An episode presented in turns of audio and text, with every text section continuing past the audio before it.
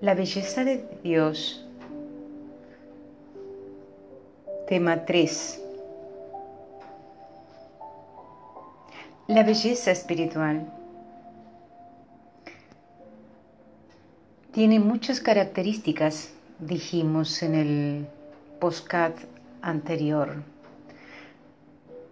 En primer lugar, antes de iniciarlo, quiero pedirles perdón a todos los oyentes porque hubo un, imperfecto cuando se grabó, hubo un ruido que, incomodó un poco el, mensaje, pero ya, ya, ya descubrí qué era. Así que bueno, no va a volver a ocurrir. Pero en el postcat anterior estuvimos mirando varias cualidades que son muy importantes en esa belleza espiritual que Dios anhela y que es tan importante en este tiempo para nosotras las mujeres. Y yo estoy convencida que no solamente para las mujeres, porque mm, si bien Ruth es una mujer, este libro nos cuenta la historia de dos mujeres pero sabemos muy bien nosotros espiritualmente que la mujer que es representada en la Biblia está hablando de esa mujer que Jesucristo está esperando que se prepare, que es la iglesia. Entonces, este no es un mensaje feminista, este no es un mensaje que solamente debemos tomar al pie de la letra las mujeres para llevarlo a una vida práctica en nuestras relaciones matrimoniales, de hijos, sociedades, trabajos, sí es bueno. Son consejos que son de bendición para que podamos vivir en la paz que el Señor nos ofrece.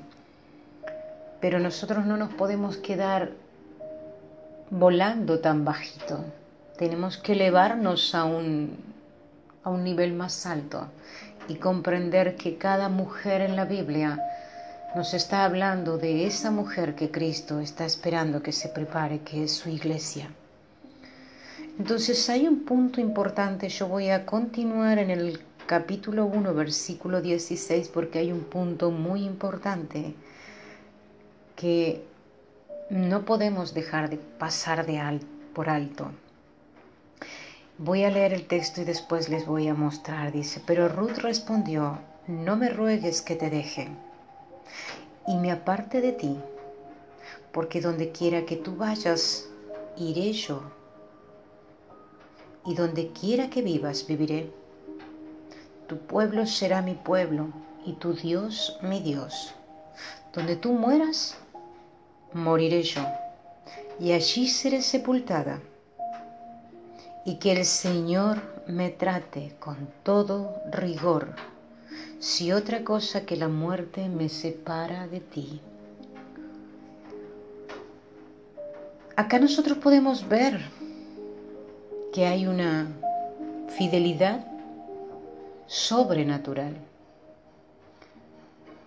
con una mujer que simplemente es su suegra un pariente político, sin sangre, sin un nexo sanguíneo que las una.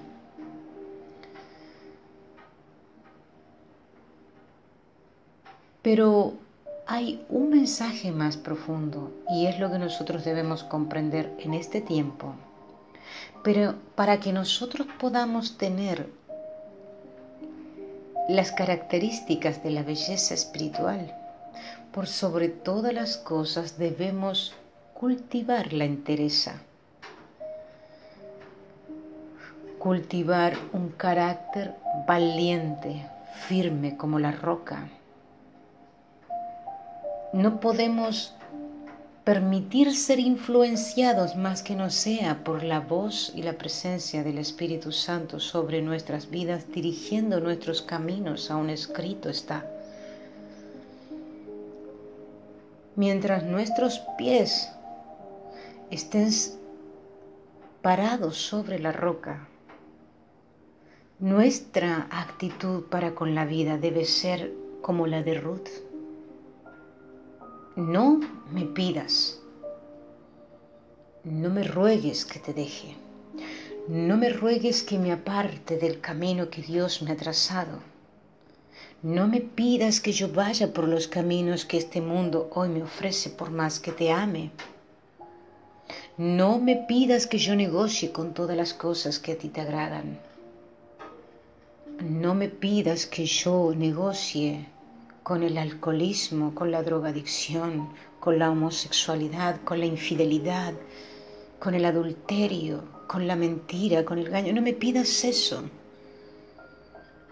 Porque como justamente dijo Josué, yo y mi casa serviremos a Jehová.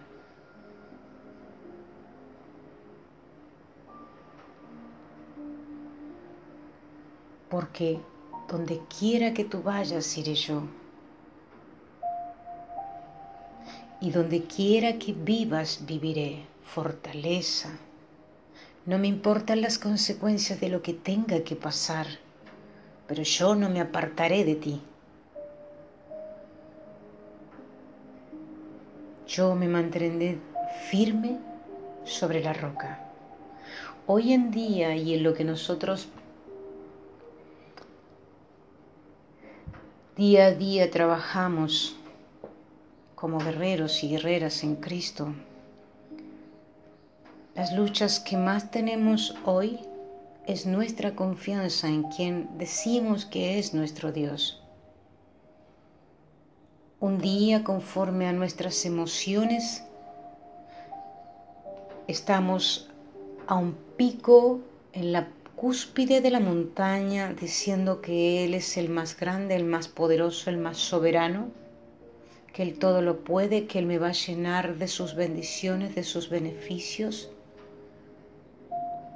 Y al otro día, por la tarde o ese mismo día, miramos por la ventana y vemos que afuera de la ventana iba pasando mi amado de la mano de otra persona o escribiéndose por mensajes y no dándome la atención que entonces ya mi espíritu cayó hasta el fango y ese Dios que a la mañana era tan poderoso y estaba en la cúspide de la montaña, que hacía tronar los cielos, ya se cayó por el piso y no tiene poder absoluto para cambiar absolutamente nada. Entonces esto a nosotros nos tiene que hacer comprender que nuestro Dios al que servimos está limitado por nuestras capacidades mentales. Nuestro Dios es del tamaño de nuestros pensamientos y nuestros pensamientos o nuestras emociones son emotivas porque la noche anterior el que ama mi alma me dijo que yo era la más hermosa, yo me voy a levantar allá arriba. Pero al mediodía lo vi pasearse con otra, por dar un ejemplo. O al mediodía recibí esa llamada donde me dijeron, no quedas, no tienes más trabajo. O al mediodía vino mi hijo, me llamaron de la policía, donde mi hijo alguna fechoría hizo con los amigos o no me rindió como debía o me está perdiendo tiempo en la facultad. O la amiga que tanto consideraba le está coqueteando a mi esposo. O esa mujer que tanto anhelo, la madre de mis hijos, está eligiendo otro camino, está eligiendo otro hombre. Entonces ya mi, mi Dios cayó hasta las profundidades del abismo y ya no tiene más poder para salvarme. Entonces ya ahí lo primero que hacemos es yo no sigo más. Porque este Dios que yo sirvo se me cae al piso todo el tiempo y no tiene poder para levantarme. Es muy pequeño el Dios que servimos. Pero Ruth dice bien claro, no me ruegues que te deje y me aparte de ti. No me pidas tal cosa, porque donde quiera que tú vayas, iré yo. Si vas al fango, voy contigo. Si voy a la tumba, voy contigo. Si vas al reino, voy contigo. Yo voy contigo a todos lados, no importa las circunstancias, no importa lo que tenga que pasar, no importa si hoy vea oscuro, no importa si mañana hay luz, no importa si hay tormenta, no importa si hoy solamente está nublado o no importa si solamente hay días, 20 días de desiertos.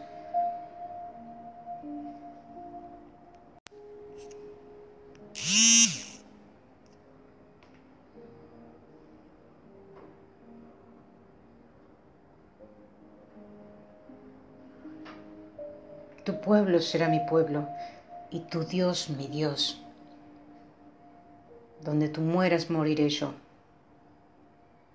Y allí seré sepultada. Que el Señor me trate con todo rigor. ¿Estás dispuesto? ¿Estamos dispuestos a que Él nos perfeccione? A que Él nos pula de tal manera que si en el día, si a la mañana estaba en la cúspide y al mediodía me tira el fango porque me vio ver que ese chico que tanto me gusta o mi esposo está filtreando por mensajes mientras está en el trabajo o se está viendo con la amante por las tardes.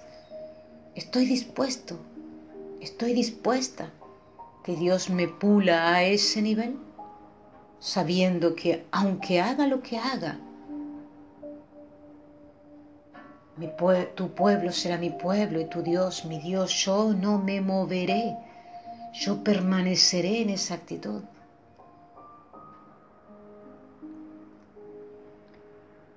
Es una de las características más importantes de la belleza espiritual, la entereza, un carácter decidido, un carácter que esté cimentado sobre la roca y que nada lo pueda mover. Santiago 1 nos enseña que Dios le desagrada un carácter ambivalente en el cual estamos a la mañana en la cúspide y por el mediodía estamos en el fango emocionalmente. Cuando estamos en la cúspide lo amamos, lo alabamos, lo honramos, lo adoramos. Y cuando estamos en el fango le decimos, sal de aquí, no te quiero ver, no me interesas, no sirves para nada.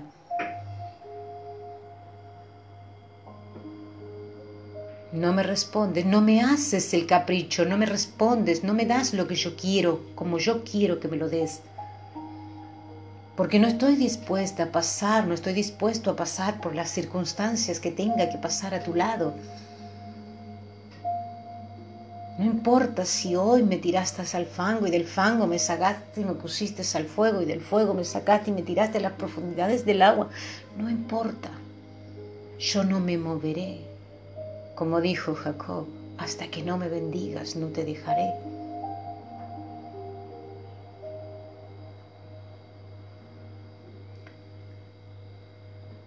Dice Santiago 1, Hermanos míos, tened por sumo gozo cuando os halláis en diversas pruebas, sabiendo que la prueba de vuestra fe produce paciencia.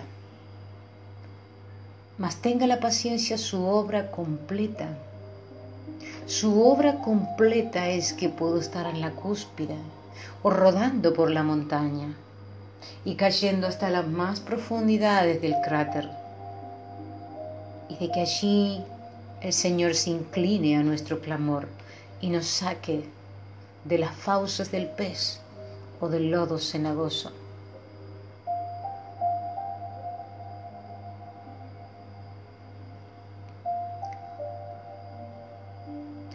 Mas tenga la paciencia su obra completa, para que seáis perfectos y cabales,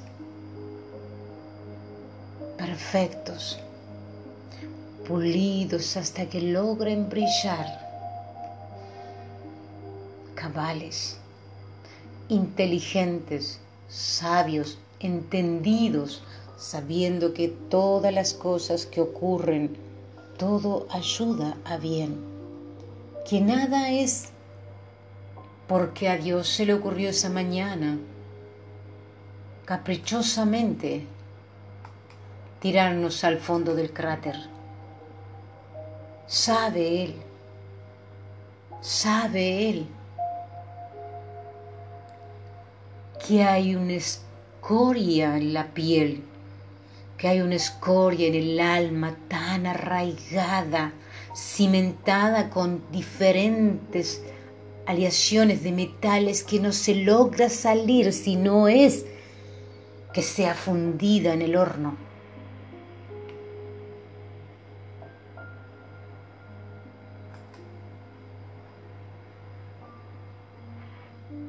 Cabal, que es honrado, trabajador y justo, que es exacto o completo.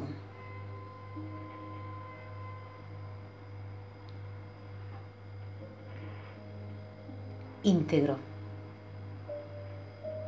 completo, integral, como hablábamos en el primer postcard.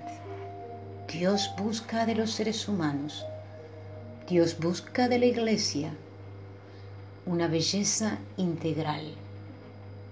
Pero para eso debemos pasar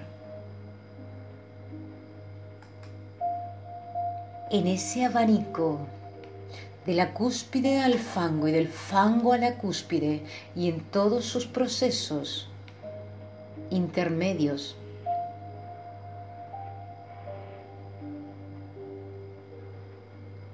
Mas tenga la paciencia su obra completa para que seáis perfectos y cabales, sin que os falte cosa alguna. Si alguno de vosotros tiene falta de sabiduría, pídala a Dios el cual da a todos abundantemente sin reproche y les será dada. Pero debemos ser conscientes de lo que pedimos. Cuando yo voy de compras, voy a la panadería, soy consciente que voy a comprar pan. Por tanto, no puedo estar pretendiendo que me den un kilo de carne. Me van a dar pan. Entonces debo ser consciente que si yo estoy pidiendo sabiduría, Dios necesita ponerme en pruebas para que yo adquiera, sea pulido mi discernimiento para entender que esa es una materia escrita en mi vida, en esa hoja de vida que Dios nos da cada día, para que sepamos sacar las cuentas decir, ah, esto es por esto y por esto y es para aquello y para lo otro. Si le falta sabiduría, pídala, pero sean conscientes que están pidiendo sabiduría. Y que para que adquieran sabiduría necesitan pasar por sus propias experiencias, por sus propias pruebas y salir victoriosos paciencia. La prueba produce paciencia. De esperar que después de ese proceso vamos a tener la experiencia. La materia cursada de saber cómo se pasa cierta situación.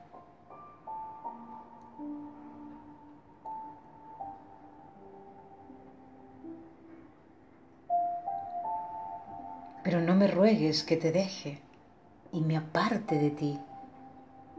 No importa si me pones en la cúspide y al mediodía me tiras al fango o me haces rodar por la ladera todo el día.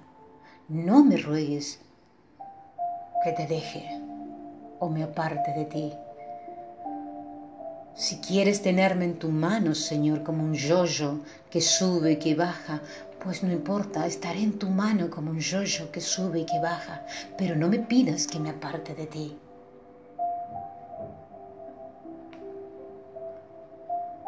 Pero pida con fe, no dudando nada. porque el que duda es semejante a la onda del mar, que es arrastrada por el viento y echada de una parte a otra. No piense, pues, quien tal haga que recibirá cosa alguna del Señor. El hombre de doble ánimo es inconstante en todos sus caminos. No piense, pues, que recibirá nada. Que estemos en el yoyo de Dios es una cosa, pero que estemos en nuestro propio yoyo es diferente, porque en el yoyo de Dios vamos a saber que aunque esté en la cúspide en el fango, Él está, y yo no te dejaré hasta que no me bendigas. Pero cuando estamos en nuestro yoyo, cuando caímos al fango, eso, déjame tranquila, no quiero saber más nada de ti. No me diste al mediodía lo que yo te pedí a la mañana. Ahora no quiero saber nada de ti. Sigo con mi propio camino. Sigo yo dirigiendo el timón.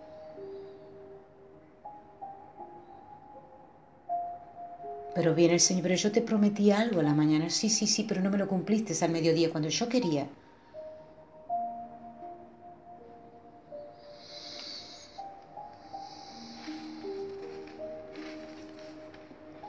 La belleza de Dios por sobre todas las cosas, la belleza espiritual de Dios requiere de absoluta integridad, de fortaleza, de interés, de un carácter aguerrido. Dice el Señor en Jeremías que Él nos hace la frente como el pedernal si nosotros nos mantenemos alineados a un escrito está que no importa lo que nos vengan y nos pongan enfrente, no importa cuántos rebeldes se nos rebelen contra los propósitos que Dios tiene y que quizás ellos mismos están incluidos en esos propósitos como son un esposo, una esposa. ¿Qué nos debe importar? Solo nos debe importar lo que Él nos ha ofrecido.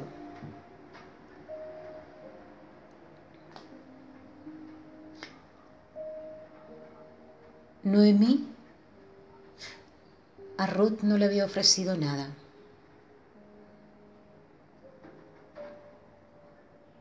No le había dicho, ven conmigo porque allá vas. No. Ruth no quería dejarla, porque ella vio, ella caminó, caminó al lado de su suegra diez años, diez años, en los cuales ella tuvo oportunidad para ver lo que había en el corazón de esa mujer. Y ella dijo, no me importa, no me importa lo que tenga que pasar, pero yo quiero de lo que tú tenías, aunque hoy estés vacía, yo quiero de lo que tú tenías. No me pidas que te deje. Donde quiera que tú vayas, yo iré, porque sé que allí lo encontraré. Cuando tú viniste a Moab, venías llena, eras una delicia, eras un encanto, resplandecías por el lugar. Si en Moab te quedaste vacía, porque lo recibí yo, porque lo recibieron todos los que estuvieron a tu alrededor. Pero no me basta todo esto, quiero más. Por eso no me importa el sacrificio. Yo iré donde tú vayas, moriré donde tú mueras.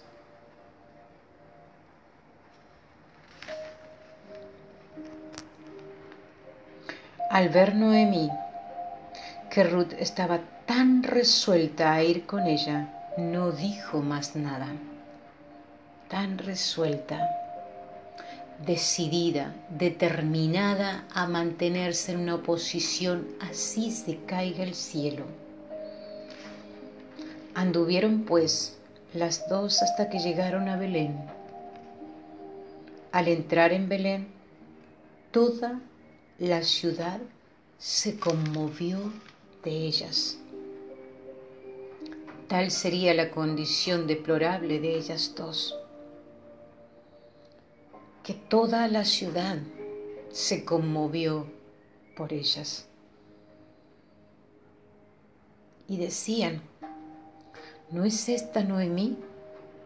¿No es esta la delicia que había un día aquí?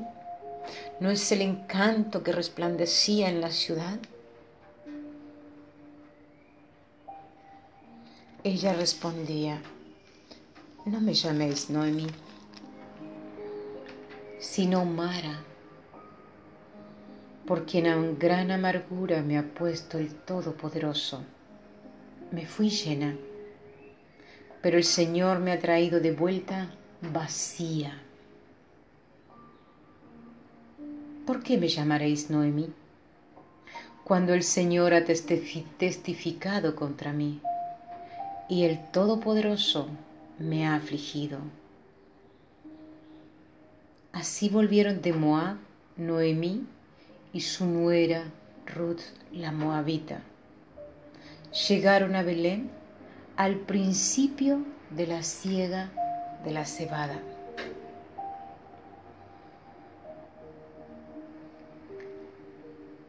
Había salido llena, ahora volvía vacía Noemí. Pero lo bueno es que ella estaba volviendo al principio de la siega, de la cebada, al principio justo de la cosecha para poder volver a ser llena, porque así es la bondad de Dios, porque así es la fidelidad de Dios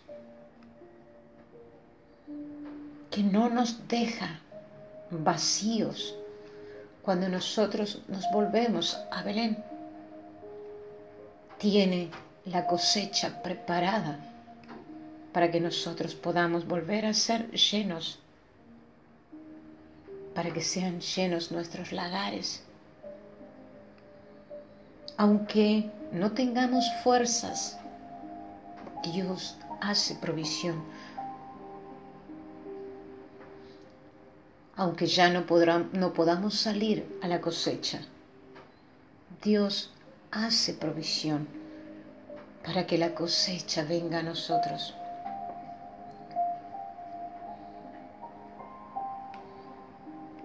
Dios prepara el camino antes de que nosotros volvamos. Él ya prepara la mesa pone mantel blanco,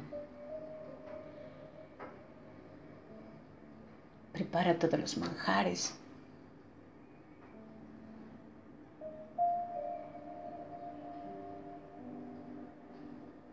Mientras nosotros estamos en camino, Él está engordando el becerro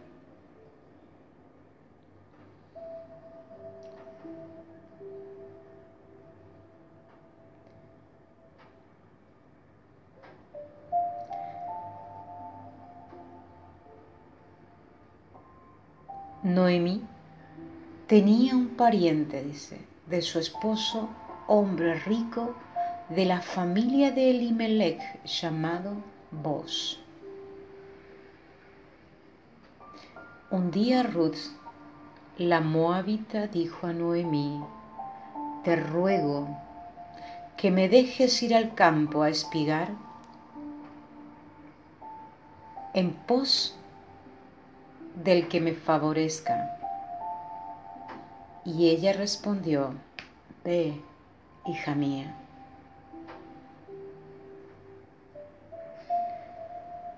Ruth sabía muy bien cuál era su lugar.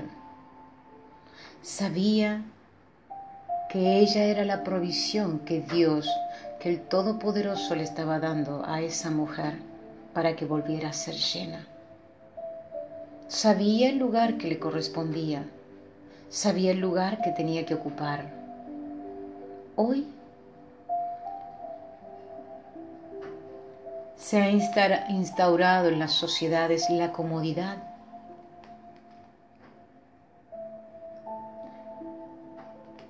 Recuerdo cuando era niña, mi familia es descendencia de, europeos. Por tanto, había una cultura que no era aceptable el estar inactivos. Los niños no teníamos mucha libertad de jugar.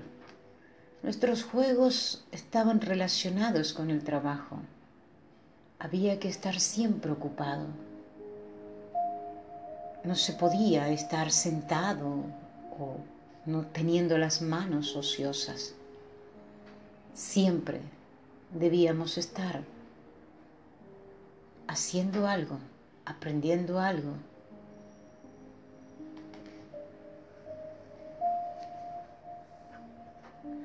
Era necesario.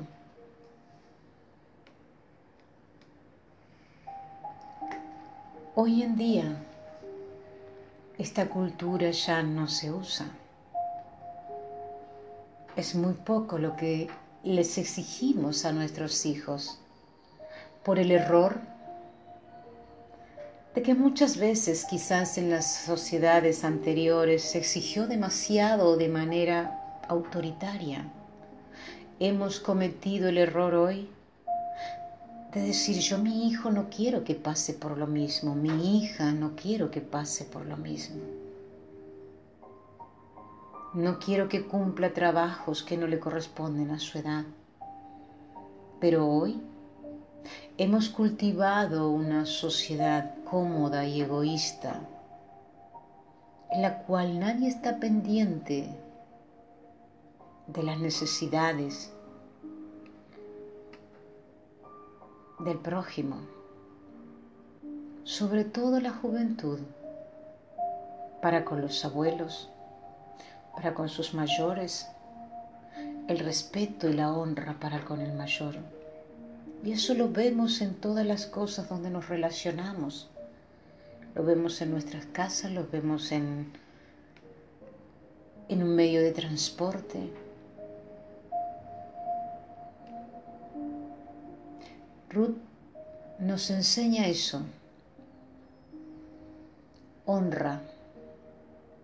Era una mujer que había nacido en Moab, cultura pagana, pero sin embargo,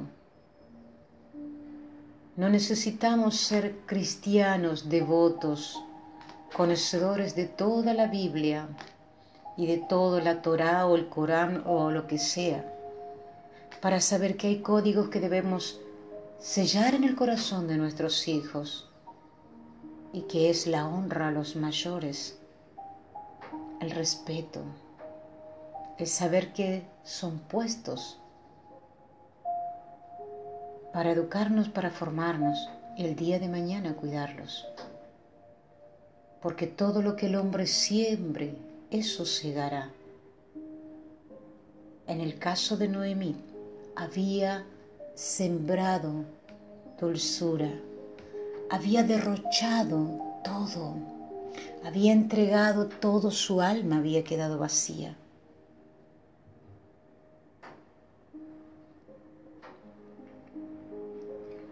La honra está ligada a la gratitud. Por eso nosotros debemos cultivar en nuestros hijos la honra. Debemos enseñarles a honrarnos. Debemos enseñarles a ser agradecidos. Debemos. Es un deber es un deber que no podemos dejar como algo superficial.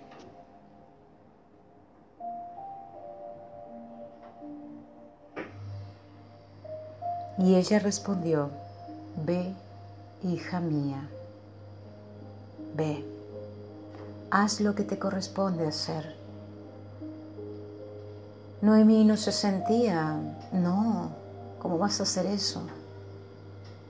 Noemí, a pesar de que estaba herida y se sentía vacía, Noemi sabía muy bien lo que había entregado.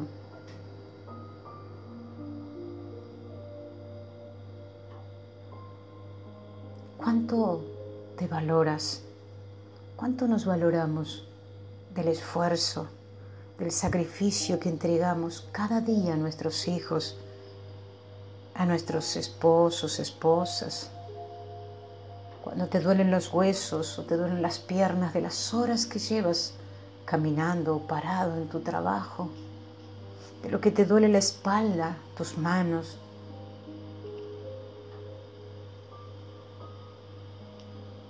¿Cuánto? ¿Cuánto has entregado?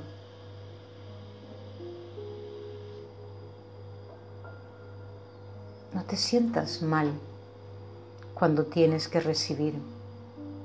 Tienes que ser consciente de lo que estás sembrando y que es una ley de vida recibir.